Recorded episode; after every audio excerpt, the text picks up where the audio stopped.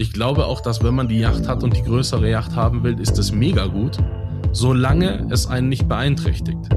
Und da ist, kommen wir zum Punkt, zum Entscheidenden. Wenn ich also die nächste Yacht haben will und das ist ein Antrieb für mich und dadurch entwickle ich eine Leidenschaft, die mich nach vorne bringt, geil, lass das genau so, das ist super für dich. Wenn es aber darin endet, dass du traurig wirst, weil du dir die andere Yacht gerade nicht leisten kannst und weil du damit was kompensieren wirst, dann ist es schlecht. Und ich glaube, das ist so, so eine ganz wichtige Unterscheidung. Und da ein Trick rauszukommen, ja auch aus meiner Erfahrung raus, ist Dankbarkeit äh, mhm. zu üben. Mhm. Absolut. Einfach, wenn du jeden Tag dankbar für das bist, was du hier hast, weil das alles absolut nicht selbstverständlich ist. Rebellentalk, der große Freiheit.com. Ja, und hier sind wir wieder, die zwei Positionierungsrebellen der große Freiheit. Auf jeden Fall, ja. Jens Alsleben und, und Jörg Christau. Moin, moin. Moin.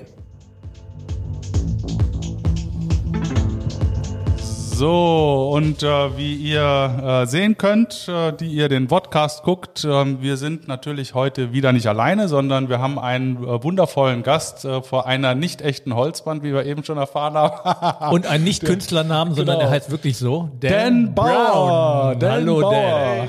Dan. Hi.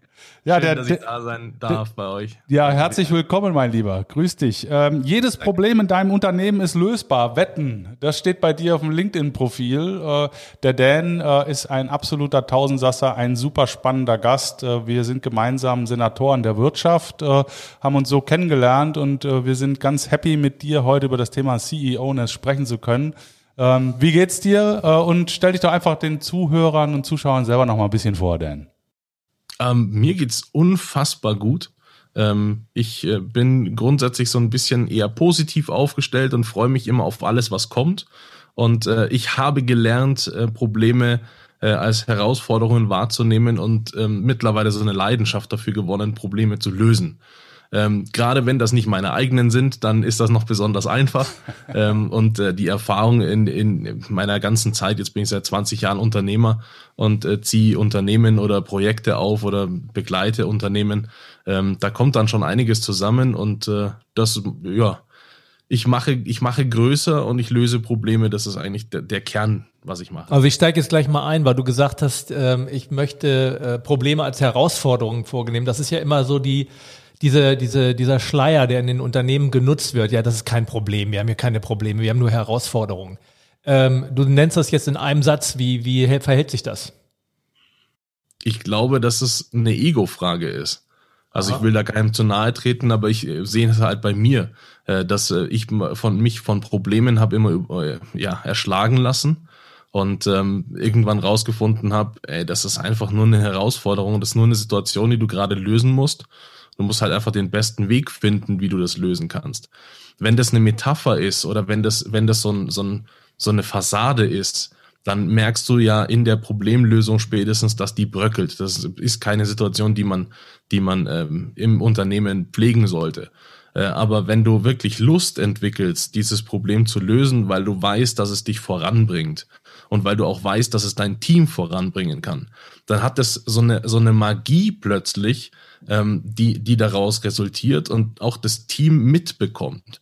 Und das ist meine Erfahrung gerade auch in den Unternehmen. Und dann brauchst du quasi auch diese Fassade nicht von, von wegen, wir lösen Probleme und wir haben, äh, wir haben hier gar keine Probleme, sondern nur Herausforderungen, sondern du meinst das quasi, du meinst das dadurch ernst, dass du es auch lebst. Also eine Mindset-Frage. Ja, es ist eine Mindset-Frage, wobei Mindset immer ja, es ist immer so ein bisschen schwierig, weil sich Mindset natürlich auch auf ein Individuum konzentriert und du in einem Team äh, mit 10, 20 Leuten natürlich auch äh, 10, 20 Interessen hast. Ähm, deswegen Mindset ja. Ähm, ich würde eher sagen, es ist so eine Art Motivation. Mhm, mhm. Weil wenn du ein Team hast von 20 Leuten, dann kann das aber auch für den einen äh, erdrückend sein. Ist ja immer eine Frage, wo kommt er her? Und für den anderen ist es ein Spiel. Ne, also du hast ja auch in einem Team äh, solche und solche. Und dann ist ja die Frage, und deswegen meinte ich das auch so ruhig teamübergreifend, welch, wie bist du in der Lage, dieses Mindset für alle äh, so dass alle damit äh, äh, fein sind und und es mehr als als wirklich als als äh, Herausforderung sehen. Das ist ja, mhm. das finde ich jetzt ja schon eine Herausforderung in einem größeren Team. Absolut, das ist auch eine große Herausforderung. Ich glaube, der Schlüssel des Ganzen ist einfach mal zuhören. Äh, zuhören, aber nicht dem Team, sondern äh, was ich zum Beispiel mache, wo, womit ich einfach gute Erfahrungen gemacht habe, äh, ist die Leute mir einzeln anzuhören.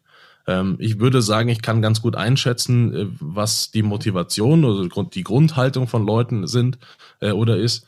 Und ähm, wenn ich mir das angehört habe und ich gehe dann in ein Team rein und habe schon mal so, ein, so einen Überblick und weiß, wer worüber spricht und weiß, dass die introvertierte Person einfach wahrscheinlich total geile Gedanken hat, sich aber einfach nicht traut, gegenüber den, gerade den Extrovertierten was zu sagen, dann weiß ich das aber dadurch, dass ich mit den Leuten vorher einzeln gesprochen habe, mhm. dass ich die kennengelernt habe und kann dann so auch, je nachdem, was es für ein Projekt ist, was es für eine Problemlösung ist, kann ich dann auch steuern. Das ist ja dann auch mein Job als Problemlösungsmoderator oder was auch immer dann äh, meine Aufgabe ist und ähm, kann das dann nochmal partieller aufteilen. Also ich kann sagen, ich brauche jetzt genau die Fähigkeiten von dieser, dieser und dieser Person. Dann gibt's halt aus dieser 20er-Gruppe einfach eine Dreiergruppe, die sich aber um einen Aspekt der Problemlösung kümmert. Das machen die auch, das beflügelt sich dann auch, weil auch die Leute miteinander matchen. Also du kannst so ein, so ein Team aus 20 Leuten dann wirklich nochmal in kleiner Insellösung äh, aufteilen und kannst die einzelne Schrauben drehen lassen, damit trotzdem aber der Konsens des Problems gelöst werden kann. Mhm. Ist das ein Teil des CEO-Ness? Weil das ist etwas, was ich äh, bei dir gesehen habe. Und äh, da bin ich natürlich ganz neugierig. Jens äh, kennt dich ja schon länger, ich ja noch nicht so. Und äh, darum frage ich gerade mal, ist, ist es genau das, was du damit meinst?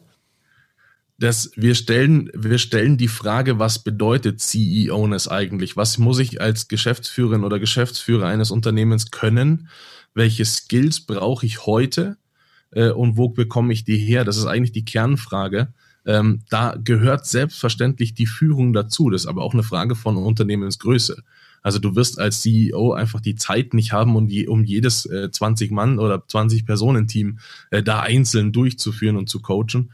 Deswegen würde ich sagen, da gibt es dann Instructor, die das einfach auch übernehmen können, je nachdem, was für man auch für ein Managementmodell fährt, ähm, ob man jetzt äh, mit KPIs fährt oder ob man mit OKRs fährt äh, und das wirklich auf die Teams runterbricht, was für eine Fehlerkultur man im Unternehmen hat, ob man überhaupt eine hat äh, und auch was was, was, ähm, äh, es gibt ja, gibt ja auch gerade im C-Level gibt es Leute, die haben nicht so unbedingt Lust, mit anderen Leuten zu sprechen. Das ist, das dann, dann gehört das zwar zur Voraussetzung, ähm, die erfüllen diese Voraussetzung aber einfach nicht, weil es nicht ihr Wesen ist. Was aber kein Problem ist, dann müssen die einfach dafür sorgen, dass es dafür eine Person im Unternehmen gibt, quasi eine Assistenz oder irgendjemand, der diesen Posten übernimmt. Und ja, es ist schon, es ist schon sehr sinnvoll, wenn man das als CEO oder im C-Level kann. Ist aber auch die Frage, wenn man es nicht kann, wie man es kompensiert. Ja, du musst es ja erstmal auf, auf der Pfanne haben, dass du es überhaupt willst. Wenn, das gar, wenn du gar nicht auf die Idee kommst, dann kannst du es ja auch gar nicht tun. Exakt. Und das ist genau unsere Aufgabe, äh, auch mit CEOs oder aber auch mit meiner Aufgabe, ähm, auch diese Awareness dafür zu schaffen, hey, wir machen alle einfach jeden Tag einen geilen Job. Und jeder von uns hat, wenn er aufsteht und Lust darauf hat, ähm, zu arbeiten, dann hat er etwas, was, was ihn befriedigt und warum er das gerne macht das ist doch wunderbar, lass das doch einfach mal zusammen machen und lass mal dieses Fehler machen und dieses du bist schlecht und ich kann das aber besser und dieses das ist alles total kontraproduktiv. Lass das mal kurz raus und lass mal kurz an der Problemlösung selbst arbeiten und dann funktioniert das wunderbar. Jetzt, jetzt mal so ein bisschen zu deiner Geschichte. Äh, wie, oh ja. äh, wie, würd, wie bist du zu dieser Erkenntnis gekommen? Und äh, was hat dich letztendlich dazu veranlasst, äh, das Thema CEO-Ness äh, bei dir auf die Fahne zu schreiben? Erzähl mal so ein bisschen äh, deine Geschichte. Ähm, vorne angefangen, ich bin Hauptschüler mit ausschließlich Fünfern im Zeugnis, weil für Sechser bin ich zu eitel. Und ähm, habe angefangen, die ersten Unternehmen zu gründen oder das erste Unternehmen zu gründen. Das hat einfach super funktioniert habe noch so ein paar Stationen vorher gemacht, die alle irgendwie so ein bisschen Erfahrung gebracht haben, aber es war nicht wesentlich. Was hast du Und, gemacht? Ein Pizzaservice oder? Ja, ich zähle auf, ich habe alles. Ich stand bei, bei einem Supermarkt an der Kasse, Äh, ich habe äh, Leuten im Weihnachtsgeschäft das Zeug ähm, in die Tüten eingeräumt. Äh, ich stand im Graben beim Konzert als derjenige, der die ganzen bewusstlosen Teenies rausziehen sollte. Ich habe ähm, wahnsinnig viel gemacht, einfach auch um zu überleben äh, und um Erfahrungen zu sammeln. Und als ich das erste Unternehmen dann gegründet hatte, da lief das einigermaßen. Das, also ich musste nicht mal wirklich was tun und es lief schon sofort. Mhm. Und ähm, habe das dann sein lassen, weil ich damals nicht mal wusste, dass man so ein Unternehmen verkaufen konnte, sondern habe es einfach sein lassen, habe was anderes gemacht. Und ähm, ich war jemand, der absolut nicht führen konnte. Ich war wahnsinnig dominant, aber ich konnte überhaupt nicht führen. Ich habe den Leuten gesagt, was sie tun sollen. Und dadurch bin ich so oft quasi auf die Schnauze gefallen, dass ich irgendwann lernen musste, wie Menschen ticken und wie die, wie das alles funktioniert. Und das ist eigentlich, sind es heute schöne Narben, würde ich jetzt mal sagen. Ähm, aber ich habe meine Erfahrungen quasi auf diesem Weg gesammelt und ähm, heute ist es eigentlich nur noch nicht aus Büchern gezogen, sondern es ist einfach ausprobieren, was funktioniert. Wenn das nicht funktioniert, anders machen wenn das nicht funktioniert, nochmal anders machen und irgendwann einfach äh, verstehen, wie es funktioniert. Und das wende ich heute an. Und ich habe ähm, unzählige Projekte in der Zeit bis jetzt gemacht und hatte auch sehr, sehr viel Chance, mit Leuten einfach zu sprechen, zu verstehen, wie sind die drauf, wie interagieren die, wie reagieren die auf etwas. Und das ist heute einfach, ja, die, die, die ja, die Erfahrung aus dem Weg. Mhm. Bist du ein Workaholic? Wann ist man das? Ähm, ja, das ist eine gute Frage. es gibt ja, es gibt zwei verschiedene Workaholics tatsächlich. Es gibt welche, die machen das äh, aus, aus einer Herzensangelegenheit. Das ist viel in den Heilerberufen, ne, die Ärzte und so weiter. Und dann gibt es welche, die machen das als Kompensation. Das heißt, es ja. ist eine Art von Flucht. Ja, also ich hatte damals auch jedenfalls äh, eine Mischung aus ähm, ich wollte es mir beweisen und äh, ich muss mein Ego irgendwie kompensieren. Das war damals auf jeden Fall der Fall. Das hat sich aber irgendwann umgedreht, weil du relativ schnell feststellst, wenn so Unternehmen funktionieren, dass es nicht mehr um Ego oder sonst irgendwie, das ist irgendwann relativiert sich das. Oder zumindest bei mir war das der Fall. Und ähm, heute ist es so, oder beziehungsweise jetzt, ich würde sagen, die letzten zehn Jahre ähm, ist es so, dass ich einfach unendlich Lust habe, etwas zu schaffen. Also mhm. so auch, auch ähm, die, die Projekte, die ich gemacht habe, die beziehen sich immer auf eine Art Problemlösung. Und das dient anderen Leuten. Und wenn du siehst, dass die damit gut zurechtkommen und dass das Sinn macht, was du da tust, das beflügelt einfach ungemein. Da kommen aber diese ganzen anderen Sachen. Also damals äh, aus der Hauptschule raus, da hast du dann, bist du money-driven, äh, weil du natürlich äh, dein Ego da irgendwie platzieren musst und musst da irgendwie einen großen Wagen fahren und so und äh, musst irgendwie aufbauen und du musst der Geiste sein, überhaupt nicht. Das relativiert sich so schnell, weil egal wie hoch du in diesem Level kommst, in diesem Gedachten, du stellst fest, da gibt's immer einen, der ist über oben drüber, immer. Und das wirst du auch nicht verhindern. Und irgendwann stellst du fest, eigentlich ist diese Skala total wurscht. Mhm. Und spielt überhaupt keine Rolle. Und das ist aber, das ist aber ein wunderbarer Moment, den ich eigentlich jedem wünsche, dass man mal verstanden hat, dass es gar nicht um einen selbst geht, sondern dass es um die, um die Wirkungskraft geht, die man selbst entfalten kann. Und das ist unglaublich geil. Also das beflügelt mich zumindest. Mhm. Ja, das ist so eine Art Hingabe dann, ne? Ja, genau. Und deswegen würde ich sagen, nein, ich bin kein Workaholic, ich arbeite nur verdammt gerne. Okay. Ja, das ist aus in meiner Definition der gesunde Workaholic. Mhm. Unterstreiche ich. Ja, sind wir ja auch, ne? Gesunde Workaholics. Äh, allerdings ähm, äh, bei, bei dir ist es ja so, du bist ja jetzt äh, mit dem Deutschen Vergütungsrat äh, und dem Senat und deinen 40 äh, Unternehmensgründungen und dem CEO-Ness äh, auf einer Flughöhe unterwegs. Ähm, da, da, da können wir zwei äh, natürlich jetzt nicht mithalten. Ich habe auch übrigens immer Ver Vergnügungsrat gelesen und dachte, ey, cool. Ja, natürlich. Ja, ja. ja, das ist das ist das, was im Keller stattfindet, der Vergnügungsrat. ähm, nein, es geht ja auch nicht um einen Wettbewerb oder oh, wer jetzt am meisten Projekte stemmt oder wer da am. Das ist, ist einfach alles Quatsch. Ich ähm, habe hab einfach ähm, so dieses Bedürfnis an der Stelle, wo ich glaube, dass meine Leistungen gebraucht werden können. Da setze ich die ein. Ich mache aber auch ganz, ganz selten dann zu Ende. Also wenn du das IPDA-Forum anschaust, ein Rechtsanwalt kam zu mir und sagt, es gibt in diesem Patentmarkt ein Riesenproblem und es traut sich keiner anzufassen, weil es so heiß ist. Ich sage, ich fasse es an, ich löse das Problem. Und hatte aber überhaupt keine Ahnung von Patenten. Habe ich bis heute, kenne ich mich zwar aus mit dem Ganzen mittlerweile, aber ich bin da lang, weit, ganz weit weg von Experte. Was ich aber konnte und was ich mit meinem Partner damals konnte, ist, ich habe zwei andere Leute gefunden, die unglaublich fähig sind. Und dann haben wir zu viert angefangen, dieses Ding aufzuziehen. Dann haben wir noch jemanden mit reingeholt, was absolut eine super Entscheidung war. Dann haben wir zu fünft angefangen, dieses Ding aufzubauen.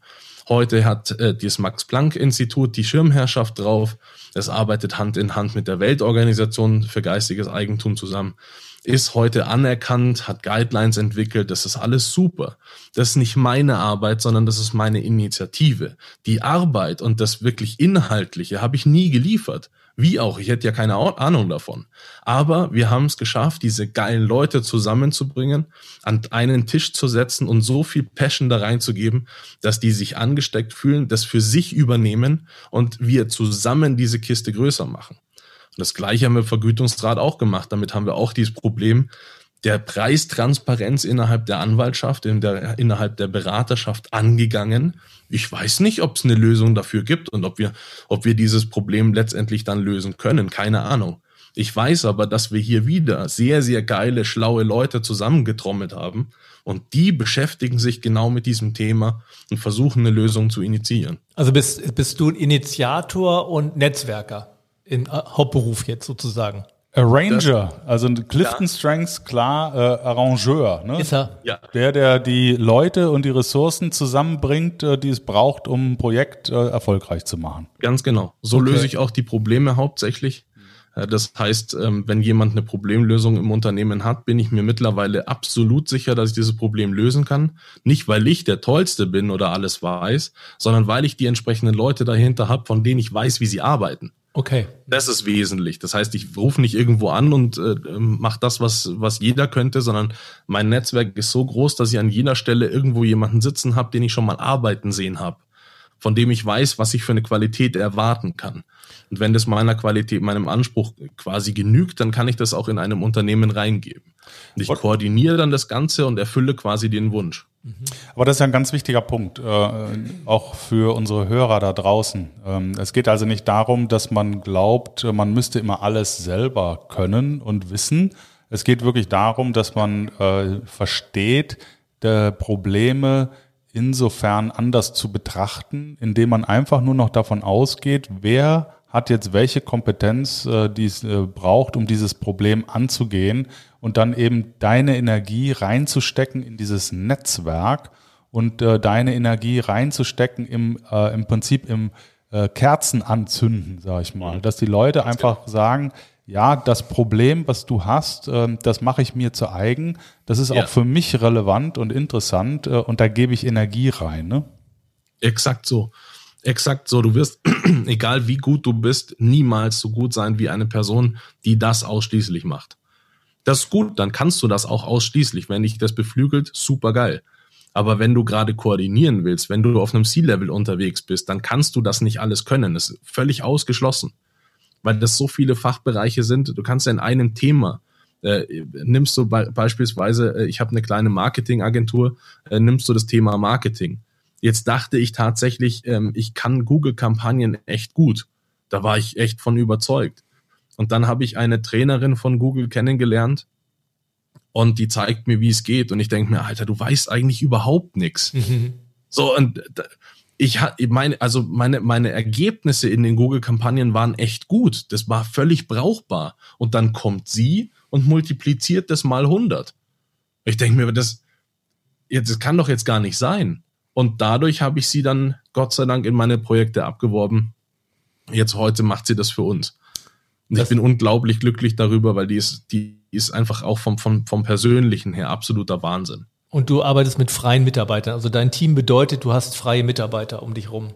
Oder sind Ganz das genau Angestellte richtig. bei dir?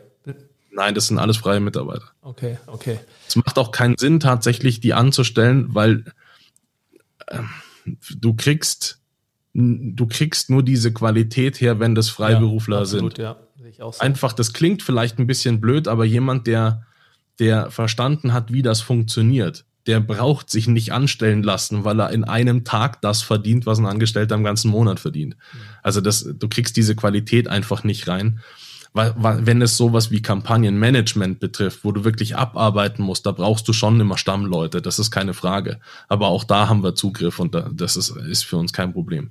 Aber ähm, was so die, die Expertise betrifft und das, das wirklich das, das Management und das Strukturieren und so weiter, da brauchst du einfach krasse Leute. Jetzt, äh, jetzt haben wir ja das Thema Führung ähm, mhm. und äh, du hast das Thema CEO-Ness. Erzähl mal dazu noch ein bisschen. Was, was äh, war die Idee dahinter und was passiert da eigentlich? Wir haben festgestellt, äh, entweder durch, durch äh, unsere eigene Tätigkeit, aber auch durch ähm, äh, das Sparring. Ich bin Sparringspartner von, von CEOs und ähm, stelle dadurch immer fest, dass bei mir wird sich geöffnet. Das heißt, die Geschäftsführer, mit denen ich zusammen unterwegs bin, die öffnen sich mir und sagen, Dan, ich brauche hier was, ich habe das, wie schätzt du das und das ein? Und dadurch bin ich so ein ständiger Partner, der da ist.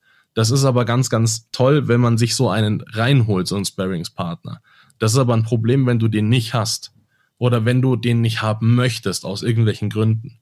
Dann haben wir gedacht, das wäre doch absolut sinnvoll, wenn man diese Leute mal zusammennimmt, nimmt die quasi in so eine Art Club und lässt mal die Vita raus. Es ist völlig egal, wer was kann. Es ist völlig egal, woher jemand kommt, was für ein Unternehmen diese Person betreut, sondern es geht nur mal rein um die Person und was für Fragen sie an andere Personen haben, die das Gleiche tun.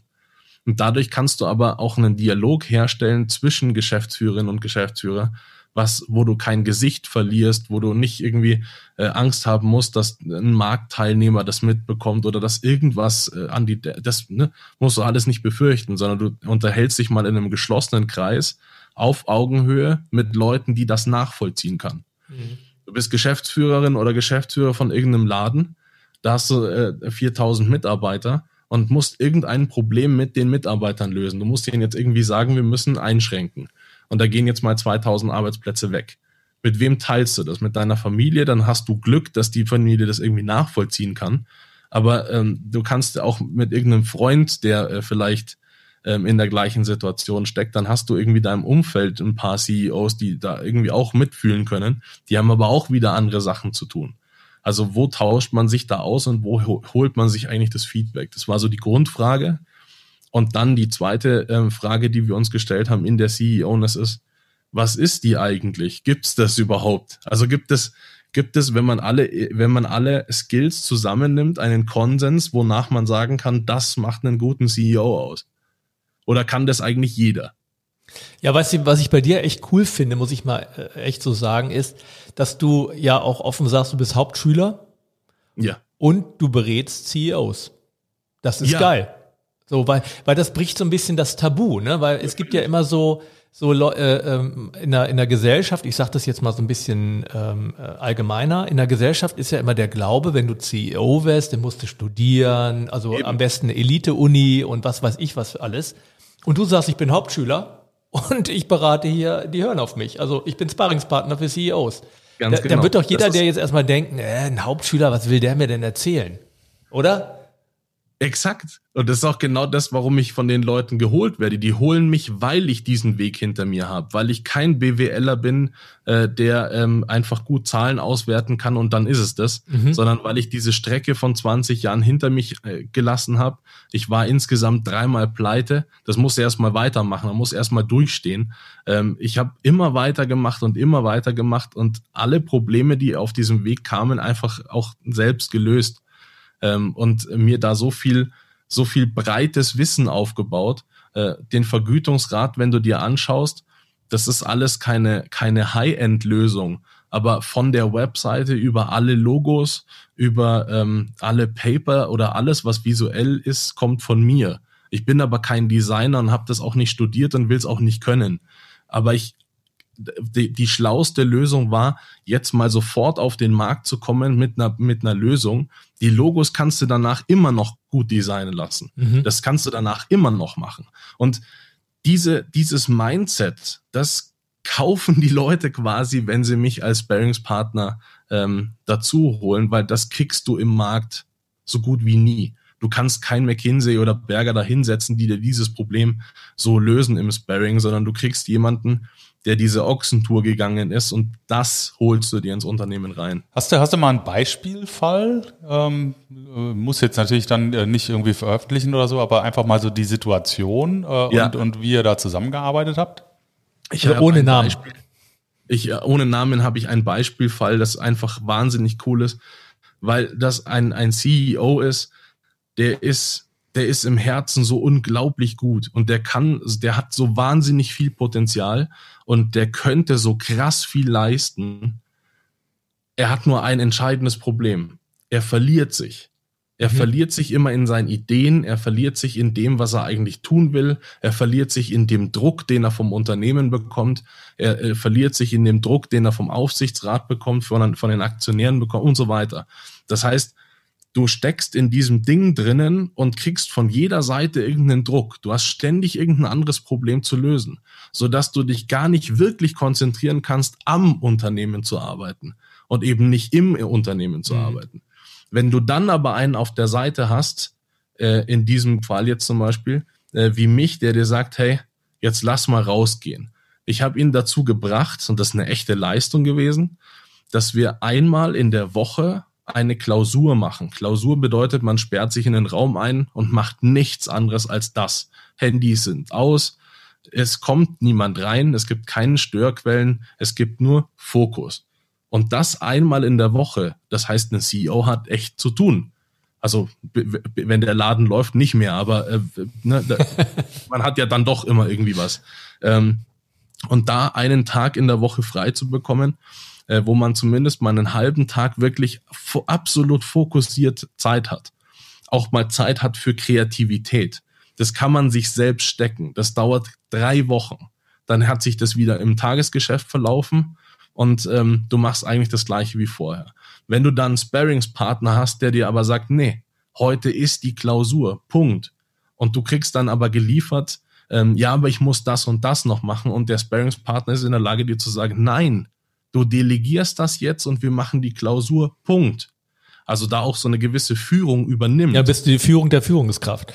Ja, weil die aber auch gewollt ist und weil die aber auch auf Augenhöhe stattfindet und sich nicht da irgendwie überstellt wird, sondern das ist einfach ein Nein. Du hast mir das Commitment gegeben, du möchtest das, also ziehst du das jetzt auch durch. Es ist dein Commitment. Und wenn du so eine Person dabei hast, dann kannst du wahnsinnig viel rocken. Wahnsinnig viel rocken bei dem heißt, wir haben innerhalb von einem halben Jahr die gröbsten Probleme, die so in der Struktur des Unternehmens waren, einfach beseitigt. Mhm. Wir haben wahnsinnig viel automatisiert, haben dadurch sehr, sehr viele Ressourcen von Mitarbeitern frei bekommen. Und diese Ressourcen nutzen wir jetzt für Wachstum. Okay. Und diese CEO-Ness, wenn ich das richtig verstanden habe, ist ein Unternehmerclub. Es ist jetzt gerade ein, ein YouTube-Format.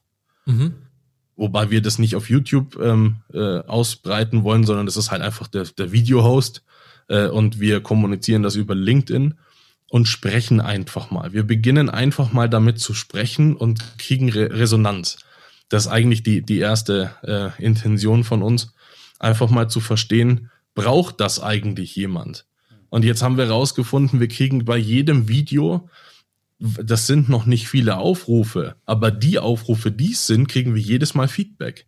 Ob das jetzt persönlich im Gespräch ist oder ob das ähm, äh, irgendwelche Leute sind, die uns äh, sagen, das ist total toll oder dann einen Kommentar reinschreiben. Das heißt, das Feedback ist da und wir werden das deswegen auch weitermachen, äh, weil der Bedarf auch da ist. Also es ist kein geschlossener Kreis, da kann quasi jeder rein. Das, das, da kann erstmal jeder rein. Wir freuen uns auch auf jeden. Wir haben dann nur so kleine, ähm, ja, das nennen wir Club, so kleine Insellösungen, wo mein geschlossener Kreis von zehn Leuten das können aber auch 15 geschlossene Kreise von 10 Leuten sein, das ist ja wurscht. Ähm, äh, initiieren wollen, einfach mal um den Austausch auch äh, untereinander zu gewährleisten, ohne dass man sich gleich wieder die Vita vor die Nase hält. Ja, dann, Oder dann sagt er, ich bin übrigens der Geilste. Da haben der Dan und ich auch schon drüber gesprochen, unser, unser Club der Positionierungsrebellen, äh, dass ähm, da halt auch mal gemeinsam dran geht. Mhm. Ähm, denn wir sagen ja auch, äh, dass das Führungsthema ist ja äh, ein, ähm, ja, ich sag mal, Jahr, Jahr, Jahre, jahrzehntelanges Thema für die Führungskraft. Das heißt, es braucht eine Begleitung über die Zeit und es braucht eine Begleitung äh, über die Inhalte und über den Austausch. Äh, und äh, dieses Peer-to-Peer-Coaching, äh, wie das ja auch äh, dann äh, The Alternative Board und wie sie alle heißen, die mhm. Argonauts, die Young Presidents Organization und so weiter machen, äh, das ist äh, ein, ein wichtiger Ansatz. Was äh, wir auch schon mal besprochen haben, was halt auch wichtig ist, äh, ist die, die Emotionalität äh, aufzufangen. Und häufig sind diese Business Clubs äh, eben sehr inhaltsgetrieben. Und es ist auch äh, natürlich mal schön, man kann sich dann äh, die eigenen Themen vielleicht von der Seele reden in einem kleinen Raum. Ähm, aber was halt äh, auch wichtig ist, ist äh, eine äh, Arbeit mit sich selbst. Also äh, das Thema Selbstliebe, äh, wofür wir auch stehen, äh, innere Führung, äußere Führung, das eben auch damit reinzugeben. Ähm, das ist äh, ganz wichtig für das äh, eigene persönliche Wachstum. Und, und es geht ja im Endeffekt bei der CEO auch darum, sich anzunehmen, sich als äh, Mensch in der CEO-Rolle auch anzunehmen, ohne sich negativ zu bewerten und die Probleme auf der Sachebene zu lösen, ist das eine. Das andere ist eben auch zum Beispiel, wie du das ja selber gemacht hast, den Blick auf seine äh, Umwelt auch ähm, zu anders zu schärfen, anders zu tönen, so ja. dass ich eben nicht immer gleich in die Emotionalität gehe äh, genau. und, und dann in die Selbstkritik. Ne? Ja, was, was mich gerade wundert, ist, dass das über YouTube funktioniert, weil was ich so kennengelernt habe in den letzten Jahren, ist, dass diese Clubs immer so ein Schaulaufen ist wo jeder zeigt, äh, ey, ich bin hier der Riesenking ja. und und genau, ich kann alles und und letztendlich mhm. ist es ja gar nicht so, sondern jeder ist ja ein Mensch, jeder hat seine Themen ja. und so weiter, aber es wird ja. ja, immer so so eine Fassade in die in die Gegend gestellt und und die wird dann auch noch schön beleuchtet und äh, dass das auf YouTube so funktioniert, das finde ich schon sehr bemerkenswert. Mhm. Also YouTube ist nicht der Treiber des Ganzen, das wird auch nicht äh, dadurch äh, aufgerufen, sondern eben durch, durch die Kombination mit LinkedIn. Aber äh, was du sagst, Jörg, ist genau das, was wir nicht wollen. Genau. Wir wollen diese Fassaden nicht, weil wir sind alle geil. Und es gibt keinen geileren. Und wenn es den gibt, dann äh, ja gerne. Aber es spielt einfach keine Rolle. Und gerade auch, was ich in dem Sparring immer merke, ähm, ist, dass gerade diese Selbstzweifel, die darfst du nicht zugeben. Mhm. Als CEO hast du keine Selbstzweifel, weil das, das stärkt, äh, das, das schwächt dich. Und das, das darf nicht der Fall sein. Äh, wenn du aber einen Partner hast, bei dem das einfach äh, dann geschützt ist. Platziert werden darf. Mal, mhm. äh, dann ist das super. Und dann kriegst du auch so ein Vertrauensverhältnis hin, ähm, was äh, dann schon fast äh, auf einer freundschaftlichen Ebene ist. Und du kannst ganz anders arbeiten plötzlich. Und das ist einfach das, was ich aus der, aus der Praxis mitnehme. Ähm, und am Anfang, ja, als ich das, als, als ich das begonnen habe, auch noch nicht so wiss, wirklich wusste, was muss ich jetzt eigentlich tun? Äh, muss ich jetzt Tipps geben oder ähm, bin ich jetzt da, um mir was anzuhören oder was, was ist jetzt eigentlich die Idee? Äh, angefangen habe ich mal mit einem mit einem Schreiben äh, für den Vorstand, damit der dieses Schreiben als quasi Gutachten in der Vorstandssitzung verwenden kann, damit sein, äh, sein, sein Argument mehr Gewicht hatte. Mhm. Äh, damit habe ich begonnen und habe mir gedacht, äh, okay, mache ich weiter, finde ich gut. Ähm, und dann ging das immer intensiver und intensiver und heute ist das einfach, ähm, ja, das ist, äh, weiß ich nicht, das ist so, so ein Buddy-Verhältnis, aber trotzdem mit Respekt. Ja, und das ist sowas, was mir bei dir auffällt. Wir haben, ich habe ja nun, oder wir beide haben ja viel mit, mit Menschen zu tun und Beratern und so weiter. Was mir bei dir auffällt, ist, du bist so ein, so ein sehr natürlich. Ne? Du redest nicht irgendwie gestellst oder sowas und äh, versuchst auch nicht irgendwie uns hier irgendwas zu verkaufen, sondern du bist einfach so, wie du bist. Und mhm. äh, ich glaube, schätze dich auch eher so als Kumpeltyp ein. Und ich kann mir vorstellen, dass das halt auch gut funktioniert, weil mhm. letztendlich sind wir alle Menschen, das sagt Jens immer, die essen zwar alle äh, Canapés und trinken Prosecco, aber eigentlich würden sie lieber Currywurst und ein Bier haben. Und ich glaube, so ist es im Leben. Und äh, ja. Und darum, äh, so ein Typ wie du, so ein Kumpeltyp, da ist, glaube ich, mehr angesagt als irgendwie so ein gestellter Berater, der irgendwo herkommt mit seinem ganz wichtigen Getue. Ja, du, du gibst den Leuten halt auch die Chance, aus ihrer Rolle rauszugehen. Ja, das, ist, das ist das Entscheidende. Ich meine, wenn da zwei CEOs äh, miteinander äh, ins Gespräch gehen, dann kann das auch funktionieren, aber dann bedarf es viel mehr, bis die sich mal als Mensch öffnen äh, als wenn du jetzt dann äh, den Leuten einfach die Signale gibst, okay, jetzt äh, kannst du mal deinen Mantel ablegen, äh, Ja. ganz easy, jetzt rede ich mal mit dir äh, als, als Mensch von äh, Aug zu Aug. Ne? Ja, ist kein Gockeltreffen dann. Null, ja, ja, Ja. genau. Ja, Aber das ist Danke, das, danke für das tolle Feedback, finde ich total cool. Ähm, genau so ist es auch und ich lasse die Leute halt sein, wie sie sind. Äh, ich habe keinen Anspruch, die Leute zu verändern. Was ich aber mache, ist, wir, wir ähm, äh, setzen schon Commitments. Das ist die auch richtig so, sonst, kannst du ja nicht arbeiten. Ne? Also die, Exakt. das finde ich schon, finde ich schon Ja. cool. Und, und ich finde diese, dieses, äh, diese Art, äh, Art und Weise daran zu gehen, finde ich auch gut. Also es ist ja auch so unser, unser Anspruch. Wir wollen ja auch niemanden verändern. Und, und was für uns auch ganz wichtig ist, wir haben ja diesen Unternehmerclub, wie Jens gerade schon äh, kurz angesprochen hat. Und ähm, uns ist ganz wichtig, dass die Menschen da einfach Mensch sind. Und wir, wir sind auch in erster Linie Mensch. Also unser Hauptberuf ist Mensch. Und alles andere kommt danach. Und Ja. viele Menschen da draußen, die definieren sich über ihre Visitenkarte, was da drauf steht. ja, Das, und das was, ist das, was ich. Sorry, wollte ich nicht unterbrechen. Ja, das ist das, was ich vorhin meinte. Ähm, du strebst, wenn du das anstrebst, dann hast du deine ganze Karriereleiter, hast du vor, CEO zu werden. Mhm. Dann bist du das und dann spielt's keine Rolle mehr, weil du bist es ja. Und dann kannst ja auch den ganzen Quatsch, der dich dazu gebracht hat, das unbedingt zu wollen, auch weglassen, weil du bist es ja. Das ist das gleiche wie Geld verdienen. Wenn du irgendwann mal genug Geld hast, dann spielt Geld so krass keine Rolle. Also ob du jetzt 400.000 oder 412.000 Euro im, im Jahr verdienst, spielt keine Rolle. Das sind trotzdem 12.000 Euro. Das ist verdammt viel Geld. Ja, das, das, aber da muss ich direkt wieder an Monaco denken. Ja, ähm, du wolltest irgendwann eine Yacht haben, jetzt hast du eine Yacht, dann genieß doch auch die Yacht. Aber nein, scheiße, die Yacht neben mir ist Noch Meter größer. länger. Wie soll ich denn meine Yacht genießen, wenn die nebendran schöner ist als meine? Wenn das wann- ein Antrieb ist, Ja, aber wann hört das auf? Ich meine, das, das Problem, Dan, ist äh, viele Menschen, die ich kennengelernt habe, ähm, die, äh, für die gibt's ja keinen Halt mehr. Also die Frage, äh, wann ist genug genug und wann habe ich tatsächlich die Möglichkeit, diesen ganzen Mist sein zu lassen, um mich nur auf mich zu konzentrieren und auch einfach mal zu genießen, was ich erreicht habe. Das ist ja, da- das können dir ja viele da draußen gar nicht beantworten, weil die immer noch im Hasenrennen sind. ich glaube, das ist, wenn man es hat, super. Ich glaube auch, dass wenn man die Yacht hat und die größere Yacht haben will, ist das mega gut, solange es einen nicht beeinträchtigt. Und da ist, kommen wir zum Punkt, zum Entscheidenden. Wenn ich also die nächste Yacht haben will und das ist ein Antrieb für mich und dadurch entwickle ich eine Leidenschaft, die mich nach vorne bringt, geil. Lass das genau so, das ist super für dich. Wenn es aber darin endet, dass du traurig wirst, weil du dir die andere Yacht gerade nicht leisten kannst und weil du damit was kompensieren wirst, dann ist es schlecht.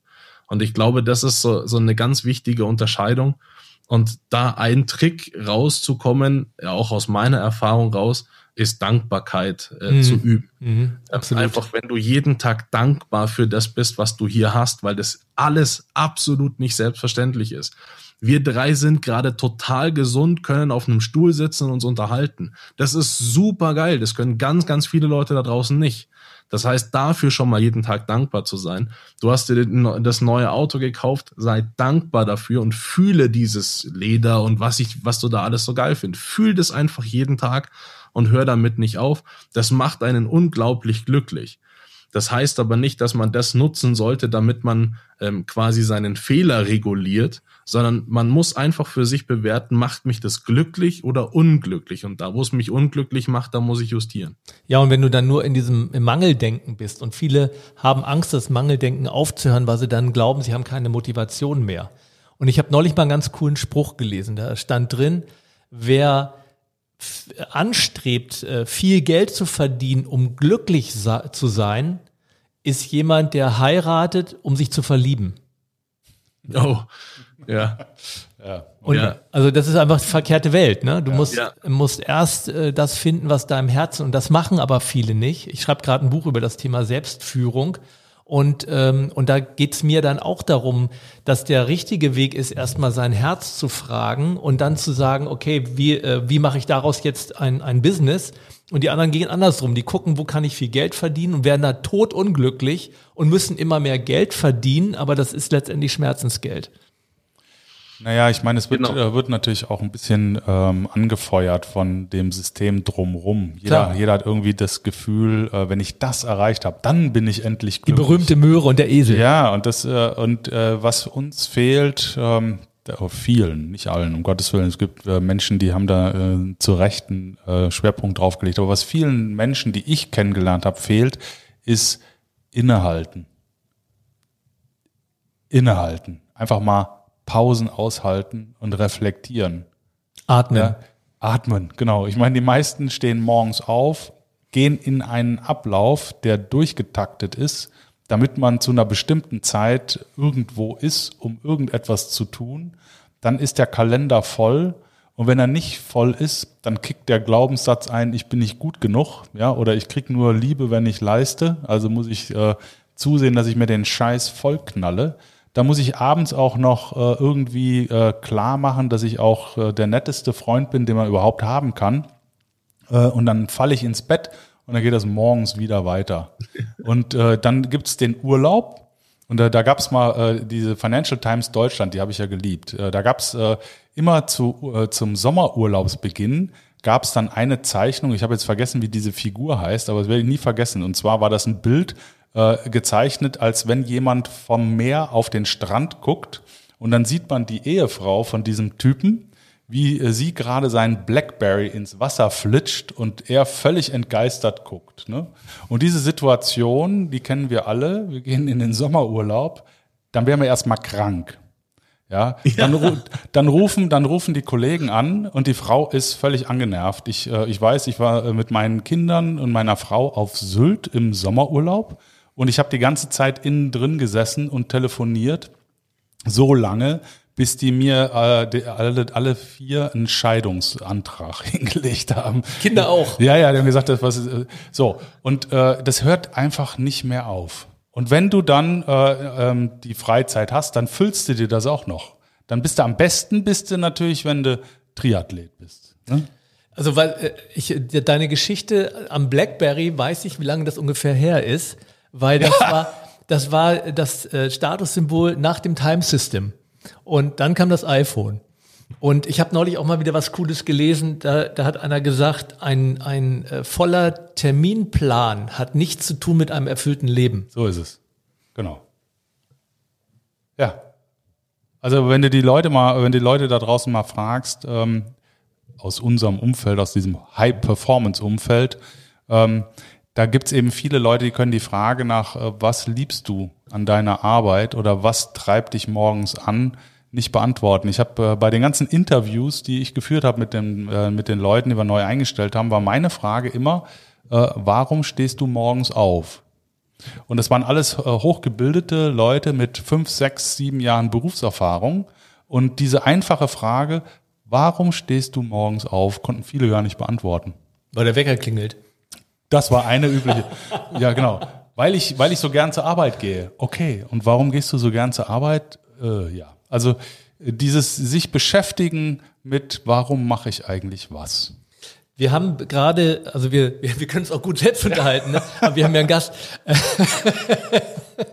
äh, ich habe gerade an, an, deinem, an deinem Gesicht gesehen, also als ich das mit dem Terminkalender gesagt habe, da gilt natürlich, es kommt da die Frage, was kommt da rein? Wenn ich da reinschreibe, Dinge, die ich sehr liebe, gilt das ja, ja. nicht. Ne? Aber wenn das von der, bei vielen CEOs wird das ja Ding ja gefüllt von der Sekretärin. Und äh, dann ja. sieht das ganz anders aus. Ne? Oder ich ja. kenne einen Bürgermeister, der auch gesagt hat, ich bin total fremdbestimmt. Also meine Sekretärin ist, ist äh, die sagt mir äh, alles. Ne? Und dann ist es kein erfülltes Leben. Aber äh, du hattest da auch ein, ein etwas auf der Lippe, habe ich gesehen, als ich das gesagt habe. Ich hatte darüber nachgedacht, weil ich meinen äh, Terminplan äh, immer sehr straff halte ähm, und mir das eine gewisse Führung gibt, die ich haben möchte. Okay. Und ähm, ich festgestellt habe, dass da aber Dinge drinnen sind, die ich machen möchte. Und das ist auch bei meinen, bei meinen äh, CEOs so, die ich betreue. Ähm, ich sage, es gibt Termine, die musst du nicht machen. Ja, doch, doch, doch, das ist ganz wichtig. Da muss ich auf jeden Fall dabei sein. Ich bin ja schließlich der CEO. Ja, hast, hast schon mal ausprobiert, das weiter zu delegieren. Wenn das kein Termin für dich ist, den du machen möchtest, Warum delegierst du den nicht? Ja, da, da gibt's Gründe. Mhm. Wenn du dann zweimal noch nachfragst, äh, dann gibt es keine Gründe, sondern es gibt die Entscheidung und den Druck, den man sich selbst da gemacht hat. Und ich glaube, dieser Druck ist gut, wenn er einen Ansporn bietet.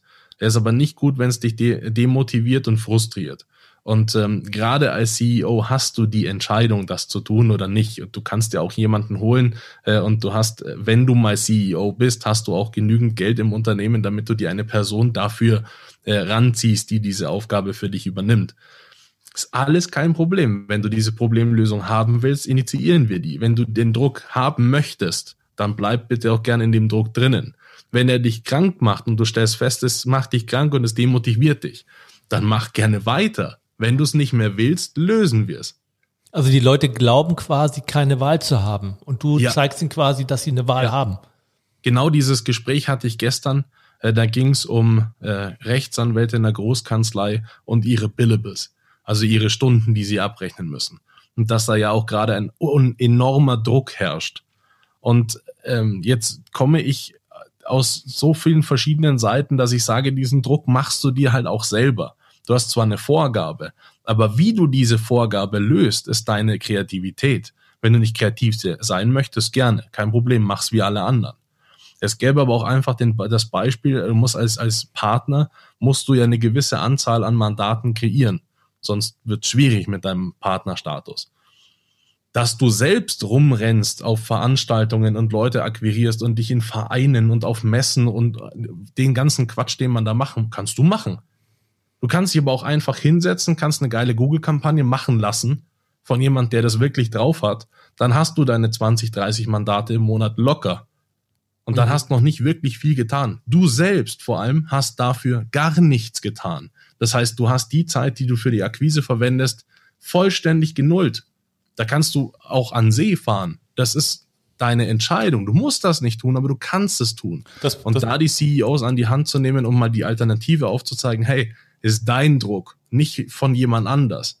das, probieren wir jetzt mal aus, Jörg. Wir lassen mal eine Google-Kampagne machen vom Dan äh, und in der Zwischenzeit fahren wir an den See. Ich fahre jetzt an keinen See, das ist mir viel zu kalt. Und, ja, ja, ja, aber ähm, äh, abs abs absolut. Also dies, äh, das Prioritäten setzen und äh, auch, auch anderen Leuten vertrauen. Äh, Ja, und, das ist ein ganz äh, die. Auch die Auswahl der richtigen Leute, ähm, die zu vernünftigen Preisen wirklich Top-Leistung bieten, all Mhm. das sind, äh, sind Riesenthemen. Ähm, die müssen wir äh, auf jeden Fall nochmal bilateral besprechen. Äh, wir sind leider so ein bisschen am, am Ende der Zeit angekommen. Von Was mir sehr leid Podcast. tut, Ja, ehrlich Ja, genau. mir auch. Also könnten, ja, Können ähm, wir stundenlang so weitermachen. Ja. jetzt, jetzt das Übliche, bevor es hier anfängt zu schneien in Hamburg. Ähm, was sind so deine Giveaways? Äh, weil wir ja auch gesagt haben, wir wollen immer mit einem positiven Impuls auch für unsere Hörer äh, irgendwo in den Tag gehen. Für die Menschen da draußen. So ist es. Was sind äh, deine positiven Impulse, die du noch mitgeben möchtest? Aus deinem Leben. Was ist so für dich wirklich das so, was dich immer oben hält und, und was Persönliches? Das würde ich mit einem sehr, sehr kurzen Satz abschließen. Versteht, wie geil ihr seid.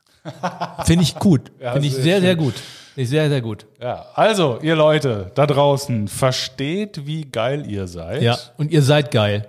Garantiert. So ist es. Garantiert, jeder. Ja. Ja, so ist es. So ist es. Und wenn keiner an euch glaubt, äh, ihr glaubt an euch. Ja, und ich habe auch äh, meinen Klienten sage ich immer, schau, wenn du das Gefühl hast, es ist niemand bei dir, dann stell du dich selbst neben dich mit all der Liebe, die du für dich hast. Und dann geh mit dir diesen Weg und das funktioniert. Und man kann sich auch selbst loben. Ne? Das hat, wir hatten mal einen Trainer, noch keine kleine Anekdote, der hat immer gesagt, ihr wartet immer darauf, dass eure Führungskraft euch lobt. Dann machen wir jetzt mal eine Übung. Streckt mal euren rechten Arm aus. Ja, haben wir gemacht. Und dann äh, nehmt ihn nach links über die Schulter und jetzt einfach klopfen.